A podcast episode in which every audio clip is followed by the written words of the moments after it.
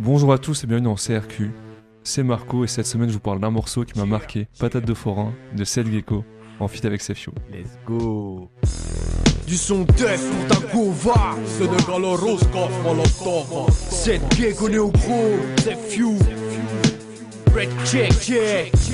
Du son du va pour tes boomers. Je rappe pour les connaisseurs, pas pour les gros lécheurs. On vient les tests bouillantes, ça défouraille Mais c'est de rien, tu voulais une F1 T'auras une chaise roulante Patate de forain, tu vas repartir avec deux forains T'échanges ta montre contre une pêche bouillante On vient les tests bouillantes, ça rien Mais c'est de fois rien, tu voulais une F1 T'auras une chaise roulante Patate de forain, tu vas repartir avec deux forains T'échanges ta montre contre une pêche boulante Bracos, Bacos, Locos, Gringos, Spots, Smirnov, que de jeux. J'tourne avec les gosses, Sénégal, Rose, coffre les gosses. Appelle-moi Négos, Molos, on est saut 9-3. C'est pour la West Coast. J'cose, coup de cross, grouille, tu te flégon, j'mets des boss, rap de boss. Vite tes poches, j'fais ta poche, vas-y touche. Tu vois, j'touche, ta touche, moi, il fait couler la sauce, rappeur X, que balotage, grouille. Donc voilà le morceau dont je vais vous parler et dont on va parler. Euh, pourquoi ce son m'a marqué personnellement? Parce que c'était un peu les débuts où je commençais à diguer Mhm. du rap, à chercher des trucs parce que ça partait de Molotov 4 de Sefio. Ouais, Je sais pas si vous vous rappelez, ce son-là il passait tout le temps. bien sûr. C'était le gros son rap. Ce qui fait que j'ai cherché sur YouTube un peu d'autres sons de CFU et j'étais tombé sur ce son-là avec Seth Gecko. Mais du coup, Mhm. c'était quand ça en termes de temporalité En termes de temps, pardon, c'était 6ème, 5ème, un truc comme ça. Ouais, Ok, ok, Molotov, c'était sixième. Ouais, c'est ça en C'est- sixième. c'est- c'est- c'est- Quand j'ai découvert euh, ce son-là, c'est là que j'ai découvert Seth Gecko. Mhm. Et donc j'ai découvert un rappeur du 95. Parce que le morceau il date de 2005, un truc comme ça, ou 2004. Donc c'est vraiment très ancien. Et moi je le découvre, il a déjà euh, bien 6 ans le son. Mhm. Bah, le principe de ce format, donc c'est de présenter des morceaux euh, qui ont pu nous marquer chacun. Mais bon, ça n'a pas forcément marqué tout le monde. Vous, quoi? Est-ce que vous connaissez le son? Est-ce que Quel est votre rapport à ce son-là Nico? Non, moi, je l'avais entendu euh, de loin, archi loin. Je crois que c'était la première fois que je l'entends en entier carrément. Ah tu ouais, vois le morceau. Donc euh, ouais, cette gecko, c'était pas un artiste que j'écoutais beaucoup. Les quelques extraits que j'avais entendus, je trouvais que c'était grave marrant, grave gaulerie, Ouais. sa façon d'écrire, très cru, très imagé. Mais euh, je prenais vraiment ça plus comme étant ah vas-y, j'écoute ça, c'est marrant, c'est du rap gaulerie. Donc j'ai jamais pris le temps d'écouter un projet de cette gecko ou de moi-même aller écouter ses sons. Donc Quand ce tu regardes ce euh, son-là, il est pas dans le délire gaulerie et tout. hein. Et c'est vrai, justement, c'est ça qui me qui m'étonne, tu vois. Enfin parce que C'est au fur et à mesure, mais j'en parlerai un peu de son évolution. Ouais. Donc euh, non, ce morceau-là, première fois que je l'entends vraiment, euh, Et le clip De- aussi, tu l'avais jamais. euh, jamais vu le clip. Ok, Très sympa avec les patates et tout. Je pense qu'on aura le temps de- on en d'en reparlera. ouais. reparler. Ouais. Ouais, moi je sais que ce clip, je l'avais vu, mais il y a longtemps. Mm. Genre vraiment à l'époque. Et ça m'avait marqué de voir en fait, parce que j'étais avec mes cousins quand je l'ai vu, et c'est ils me disaient ah ouais lui c'est qui, lui c'est qui, lui Ouais. c'est qui, moi je me dis bah, je Ouais. sais pas, je connais pas, tu vois. Parce qu'en fait dans le clip pour les gens qui ne le voient pas forcément, mais du coup t'as plein de grosses têtes euh, de Ouais. de- d'affiches du rap qui, qui mettent des patates littéralement. Euh, t'as du cynique, t'as du Kerry James, t'as enfin, t'as- t'as beaucoup de monde quoi. Ouais, ouais. J'en reparlerai un peu en expliquant le pourquoi du comment. Ouais. Mhm. Et, euh, et ouais, moi, c'est un son que, que je connaissais après. Ouais, j'avoue que j'ai- ça faisait longtemps que pas, je l'avais pas réécouté. Mais c'est marrant parce que ça fait pas longtemps que je me suis remis à écouter du Sefiu aussi. Euh, du Sénégal au Rousco, Ouais, du, euh, du Si Je suis le gardien de mon frère. C'est c'est des, c'est des classiques, tu vois. Et euh, donc, ouais, c'est marrant que tu présentes euh, ce morceau-là. Ok, bon, on va se passer le générique. Après, je parlerai un peu plus en détail euh, du morceau, du clip et du contexte. Let's go. Let's go. Ce son, mec, ce son, il est incroyable. C'est quoi ce son? Incroyable. On en sait un peu sur tout, on en sait beaucoup sur rien. Donc, on bah, t'as commencé un peu à parler du clip précis. Donc, on- c'était le premier son un peu en mode rassemblement que Seth Gecko il faisait. Parce que Seth Gecko, au moment où le morceau sort, il est pas très connu. Il vient de signer chez Neochrome. Mais c'est pas encore euh, le rappeur que tout le monde connaît aujourd'hui. Il a voulu faire un peu un délire euh, pour ceux. Le clip de Mm, la Mafia ouais, qu'un free, dans ouais, l'idée, il ouais. voulait faire ça. Et comme tu disais, t'as beaucoup de têtes euh, d'affiches du rap de l'époque. Cynic, Cool Chain, L.I.M, Nesbill. Enfin, il y en a vraiment beaucoup. Et en fait, il était dans les cités de tous ces mecs-là avec une caméra en disant, bah, fais-moi, euh, mime-moi ce que c'est ta patate de forain. Ok. Et donc, c'est pour ça que tu les vois mettre des, des petites patates. Et donc, je trouve ça hyper cool. Et ouais, ce son, il m'a- il m'a matrixé. Il m'a tellement matrixé. Les, les schémas Dream, le clip, euh, il y a tout qui est incroyable. Mais on peut parler un peu de cette gecko aussi parce qu'on en a pas Mhm. parlé encore dans le podcast, Ouais. si je dis pas de bêtises. Ouais. Donc, comme on l'est souvent, rappeur du 95, Yes. Saint-Ouen Lomontiex. Aujourd'hui, on le connaît beaucoup comme le mec euh, tout tatoué, grave musclé. Mais fut un temps, comme on voit dans le clip, il était tout queue, euh, sans un poil sur le menton, comme il dit en interview. Et il a eu plusieurs personnages. Je sais pas Mhm. vous à quel moment vous l'avez découvert, parce qu'il y a eu Seth Gecko, euh, Truand, Jacques Messrine, etc. Ouais, moi, et c'est- vraiment autour de ouais, il y a très longtemps, peut-être 2007-2008. Mm, Mhm. D'ailleurs, Mesrine, euh, excellent film avec Vincent Cassel. Ouais. Allez le voir. C'est vrai. En plusieurs parties, je crois, non En deux parties Ouais, il y a deux parties, exactement. Ensuite, on a eu le set gecko gitan, le set gecko Thaïlande. Ouais, oui, c'est vrai, ouais. Et plus récemment, bah, le set gecko plutôt muscu. Muscu, euh, bouffe et tout. Un peu à la Action Bronson, je trouve. Ouais, Dans l'idée. Dans le délire, ouais. Ouais. Et d'ailleurs, je l'ai appris en faisant mes recherches, mais si on a eu le set gecko gitan, parce qu'en fait, set gecko, il est pas gitan du tout, juste fréquentait beaucoup de mecs gitans, et donc il est un peu devenu le rappeur de la communauté. Et en fait, c'est grâce ou à cause de ce son-là. Ok. Parce que de Ah. base, lui, il a fait ce morceau pour dire un truc de marquant, euh, tiens, une patate de forain, c'est marquant, ça fait... euh, Enfin, vous voyez les forains qui montent le manège, ils sont assez stock. Mm. Donc te prendre une patate de forain, c'est assez, assez vénère. et, euh, et les gens, après, l'ont catégorisé comme rappeur gitan. Bah carrément, ouais, jusqu'à aujourd'hui, je pensais C'est ça. qu'il était euh, gitan, ouais. Ce qui fait que son projet d'après, il va l'appeler patate de forain. En réponse à, euh, au buzz de ce morceau-là. Mm. Ce qui fait que le son patate de forain, il n'est pas du tout issu du projet patate de forain, vu que c'est le projet d'après. Hmm. Parce que ce morceau-là, il est issu du projet, de son deuxième projet, Le Barrier Plein. Mhm. On peut retrouver de très beaux noms dessus, comme Cynic, Alibi Montana, Kennedy, Alpha 520. Ça, c'est vraiment des blasts d'anciens. Ouais. Parce que Kennedy, Alibi Montana, c'est. Bah, date, hein. Il avait fait un clip où il avait refait euh, un peu le... des scènes de Scarface, mais à la GTA 4. Ah ouais C'était Ah. n'importe quoi, Olivier Mouton. je suis. Et d'ailleurs, en parlant de ce projet-là, Le Barrier Plein, je me dois de vous passer un deuxième morceau qui m'a marqué, mais plus récemment, quand je me suis un peu replongé dans d'anciens projets de Seth Gecko, c'est Boys in the Hood. Ma vie se résume à faire des baisers tasses Laisser l'état dans un piteux état Les places, les baisers trash avec les PDG clams Rien de confidentiel. S'il y a des keufs au paradis Sur ma vie tu auras du conflit dans le ciel. Oh adieu Mon père n'est pas une tapette de flic Je peux te refuser un feat mais pas une barquette de frites. Aucune émotion face à un flic mourant. C'est PD mettre du coton pour avoir un slip moulant. J'arpente les rues à l'affût des gros culs.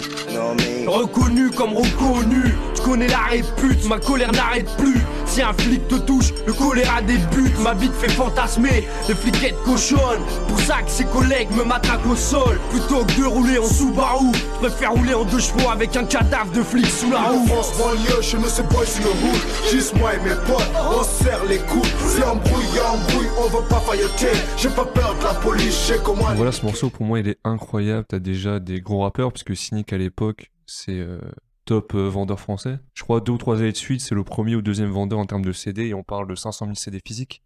Oh Des trucs comme ça. là, gros. Et pour moi, je comprends un peu plus quand les anciens, donc notre, pas notre génération, mais au-dessus, disent que le rap est mort. Parce que en soi, ce rap-là, il est mort. C'est comme je disais, t'as un morceau anti-flic qui appelle à la mort des policiers, et dessus, t'as euh, Cynic, qui est le deuxième plus gros vendeur du disque à ce moment-là. Et t'as des phrases dedans, euh, une de mes punches préférées, c'est euh, plutôt que de rouler en Subaru, je préfère rouler en deux chevaux avec un cadavre de flic sous la roue.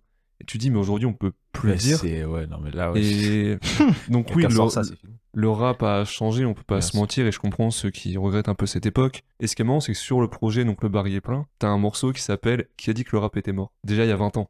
Que bon, C'est toujours pareil. En vrai. c'est ça, c'est on a Ouais. toujours l'impression que ah, c'est la fin, le rap est mort, mais en soi, ça fait juste évoluer. Donc euh, voilà ce que votre avis un peu sur ça, sur euh, l'évolution, est-ce que c'est bien, est-ce que c'est pas bien, est-ce qu'on perd l'essence de la culture hip-hop et la culture rap en Hmm. étant police? C'est vrai que le rap des grands refs, euh, Ouais. c'est- c'est- je, me, je faisais la réflexion, j'écoutais un son de cynique. Je crois que c'était avec toi, Chris Lee. J'étais dans ta voiture une fois et Je tu pense c'était du Taril, cynique. je Ouais. pense. je pense. Ouais. Et Gros tu vois, storytelling. genre, euh, vas-y, j'écoute du cynique et je me dis, gros, je comprends pourquoi les anciens ils sont en mode, mais le rap, euh, Ouais. qu'est-ce que c'est des. Yeah. Tu vois, Ouais. après, après entendre des gens qui, qui travaillaient vraiment leur plume comme ça. Mais bon, le rap évolue, tout évolue. Donc, euh, qu'est-ce que t'en penses, toi, Chris Lee? Putain, ça va être controversé. Mais ce que je veux dire, c'est que pour moi, la musique, maintenant, de manière générale, euh, et je mets aussi le rap US dans le, dans le lot, c'est tellement superficiel maintenant. Mais quand, quand tu prends, euh, je prends un exemple, hein, tu vois, j'ai écouté, euh, je crois que c'est le. Non, c'était Réfé, l'avant-dernier album de, de Nino. Tu trouves deux, trois sons où tu sens qu'il te raconte un truc et il dit des choses. Je sais pas, tout le reste, en fait, j'ai l'impression que 90% de la musique qui sort, c'est du commercial, en fait. Ouais. Pour moi, les mecs comme, euh, comme Ouais Renoir, par exemple, c'est vide. Oui, oui, C'est vide, c'est complètement vide. Tu vois, tu, tu trouves pas de matière, tu trouves pas. Et je pense que c'est pour ça que t'as beaucoup de personnes, du coup, qui se tournent vers des rappeurs qui sont peut-être euh, moins musicaux, mais plus. euh, mais avec une plus belle plume. Bébé Jacques, c'est un exemple, par exemple, Oui. tu vois. Et de l'autre côté, t'as très peu de, de, de rappeurs qui ont vraiment. Cette plume et cette envie aussi de te faire passer des émotions et pas juste de faire un son qui va fonctionner, qui va passer en stream, qui va passer à la radio et qui va passer en festival, etc. Tu vois. Et je trouve que là-dessus, euh, certes, on a, on a gagné, je pense, en performance live parce que du coup, les sons ils sont certainement plus ambiançants et, euh, donnent plus une certaine vibe dans ta voiture, euh, euh, quand tu fais du sport, ce genre de choses. Mais quand tu as envie de te poser et d'écouter de la musique et de ressentir un truc, je trouve que c'est plus compliqué. Après, pour un peu nuancer ça, je trouve qu'on a quand même accès à beaucoup d'artistes un peu plus underground et Ouais. moins connus qui vont être plus dans le euh, euh, dans l'émotion, dans te raconter des choses. Je pense à nuancer, mais c'est vrai que dans les morceaux qui sont en top stream et qui marchent le plus, Hmm. ça te raconte rien. Ouais, c'est sûr. Après, tu vois, je trouve ça normal. Si ça, entre guillemets, si ça plaît à tout le monde, c'est qu'il y a une raison. le rap a pris une dimension beaucoup plus importante qu'il y a 20 ans. Ouais. Le rap, c'était. euh, Enfin, nous, on a connu cette évolution-là quand on était au collège. Le fait d'écouter du rap, t'étais pas. euh, Je vais pas dire que t'étais le bouc du fond de la classe, mais tout le monde n'écoutait pas du rap. Tu vois, alors qu'aujourd'hui, après aussi, euh, définition de qu'est-ce qu'on considère comme étant du rap ou pas, mais tu demandes à n'importe quel jeune ce qu'il a dans son téléphone, il y a de fortes chances qu'il ait du rap. Donc, Ah du oui, coup, les codes de ceux qui doivent marcher ont également changé parce que ceux qui écoutent le rap ont changé aussi. C'est plus forcément les mêmes personnes qui écoutent du rap, c'est tout le monde. Et donc, du coup, pour revenir sur ce côté mainstream, il y a des codes qui font que certains sons marchent. Et si tu veux marcher, tu t'essayes de suivre ces codes-là. Et euh, par exemple, tout ce qui est euh, dénonciation, euh, prise de position sur des choses politiques, etc., c'est pas forcément ce qui va te faire marcher aujourd'hui. Mm. Donc, ce qu'on va avoir dans le mainstream, c'est pas ça, finalement. Et si tu veux ça, tu vas trouver des gens qui vont prendre des positions, qui vont avoir des, des, euh, des prises de parole sur certains sujets, mais ça va pas forcément ce qui va se retrouver dans la musique mainstream aujourd'hui. Si on s'élargit, moi, ce serait pas forcément des prises de position totalement anti-flic, comme ça. Ouais. Juste avoir une proposition artistique de quelque chose de construit, de d'un storytelling, d'un machin. Juste, euh, Mm. on faisait impliquer 140 la semaine dernière avec Nathan. Et juste le fait que son projet, tu vois, qu'il essaie de faire des choses, un peu garder un univers, on l'a vu avec Bébé Jacques aussi, ces artistes essaient d'avoir ouais, une proposition, quelque chose qui tient la route, qui est pas juste euh, qu'un son balancé comme ça. euh.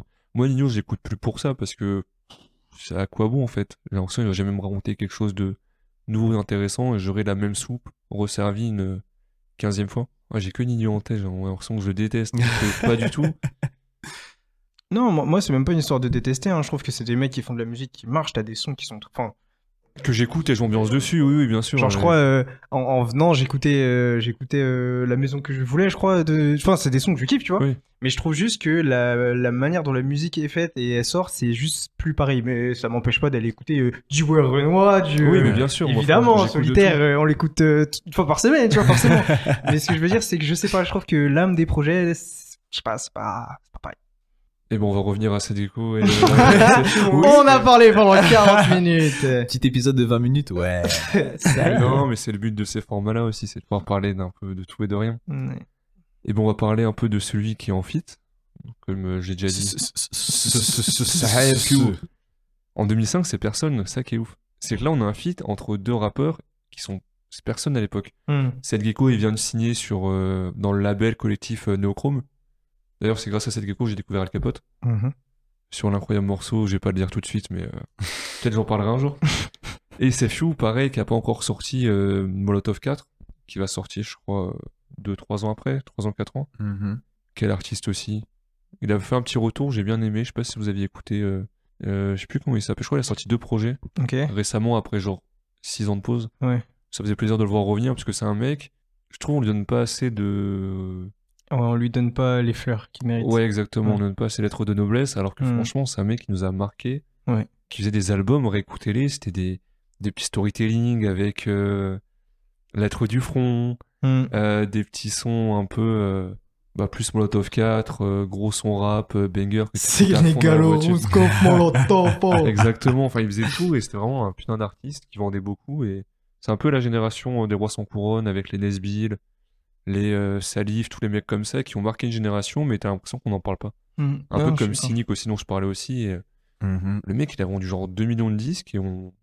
personne le connaît.